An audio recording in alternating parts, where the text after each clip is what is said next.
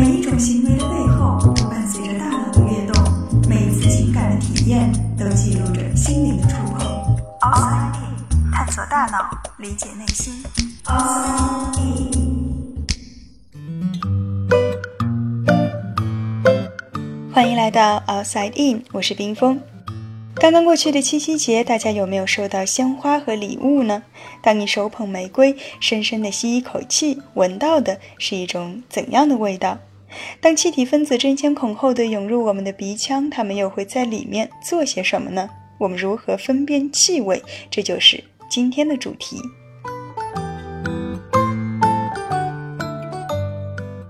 就像用眼睛看东西，用耳朵听声音一样，鼻子是我们感受气味的第一道大门。当大量气体分子被我们用力地吸进鼻子里，迎接它们的是鼻腔内膜上各式各样的化学受气。为什么要强调化学呢？因为它和视觉、听觉很不同。我们看东西、听声音，利用的都是物理学的原理，而嗅觉它是通过化学方式来感知这个世界。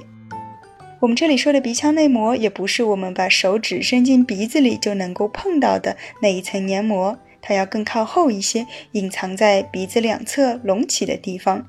所以大家不用担心抠鼻子的时候会一不小心就丧失了嗅觉。我们之前用过锁和钥匙来比喻化学分子和受气之间一一对应的关系。在大多数情况下，这种一对一的关系都是成立的。不过，对于嗅觉来说就有些复杂了。在嗅觉的世界里，并没有专一的优良传统。一个气体分子可以被多个受气接受，相当于一把钥匙可以开多个锁；而同样的一把锁也可以被多个钥匙开启。为什么要把关系搞得这么复杂呢？难道一对一不好吗？不是不好，而是太多了，真的没法专一。试想一下，当我们深吸一口气，有多少气体分子会同时涌入我们的鼻腔？如果每个分子都要求对应一个锁孔，那么鼻子恐怕就得有脑袋那么大了。不过话说回来，尽管如此，在我们小小的只有五平方厘米的鼻腔黏膜上，也已经是满满的挤了大约四百个嗅觉受体。可是，我们能够分辨的气味远远不止四百种。樱桃和草莓，它们闻起来究竟有什么区别呢？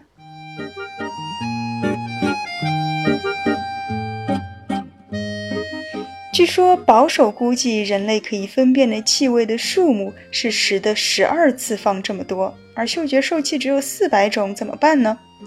学过乐器的朋友应该有体会。钢琴只有八十八个键，却可以弹奏出美妙的乐章。吉他通常也只有六根弦，但是并不能阻止它成为世界三大乐器之一。当我们同时按下不同的键，拨动琴弦上不同的位置，得到的音色也会是不同的。嗅觉系统也是如此，每一个受气就好比是一个琴键，我们弹琴的手就是气体分子。在弹琴的过程中，我们一只手可以同时按下好几个键，而两只手在弹奏的过程中也一定会按到同一个键。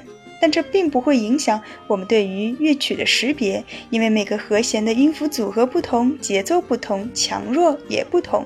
所以，尽管只有八十八个键，但可以有无穷的变换。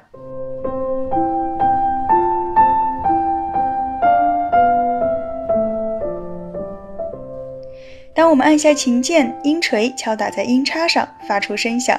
同样的，当我们吸入气体时，嗅觉受气接收到的信号经过神经传输，就会将嗅球中对应的小灯泡点亮。这些小灯泡其实是嗅球里面的嗅小球。当我们每敲下一个琴键，就会点亮一个对应的小灯泡。而根据小灯泡不同的排列组合，我们就可以知道这是什么气味了。那嗅球在哪里呢？它就在我们两只眼睛中间，也就是鼻子最上端的位置。当那里面的嗅小球被激活之后，就会把讯息传送到杏仁核、海马回以及对应的大脑皮层上。而既然有杏仁核与海马回的参与，大家应该可以想到，它和我们的情绪、记忆脱不了关系。没错，嗅觉不仅仅是我们感知气味的通道，同时也是洞察人们情绪和记忆的。一个独特的窗口，这部分的内容我们下次有空再说。回到嗅觉本身，虽然我们对于气味的识别有了大致的概念，可是问题依然有很多。比如说，为什么同样的味道，有人喜欢，有人讨厌？就像香菜和榴莲，以及为什么有的时候香味太浓了，反而也会让人感到不舒服呢？我们先来回答前一个问题：为什么有人喜欢香菜的味道，有人却非常的讨厌？事实上，每一个嗅觉受器，它都代表了一种基因表达。虽然我们说人类绝大多数的嗅觉基因都是相同的，但难免也会有一些变异。而一旦产生变异，就好比是钢琴的音不准了，那我们听起来自然也会怪怪的。至于浓度太高的问题，我们还是来拿弹琴来做比喻，就好像有的人手指比较粗，那么他在弹奏的时候就会很容易碰到旁边的键。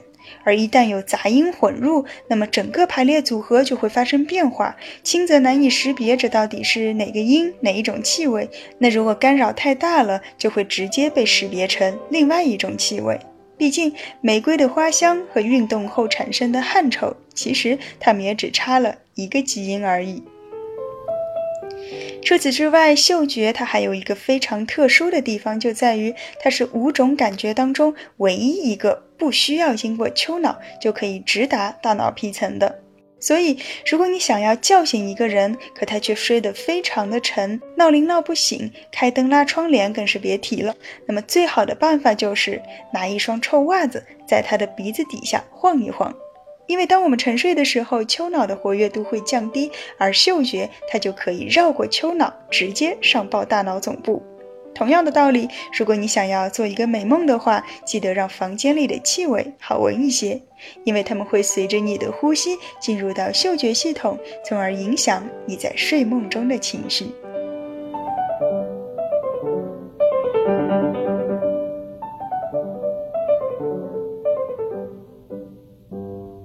探索大脑，理解内心。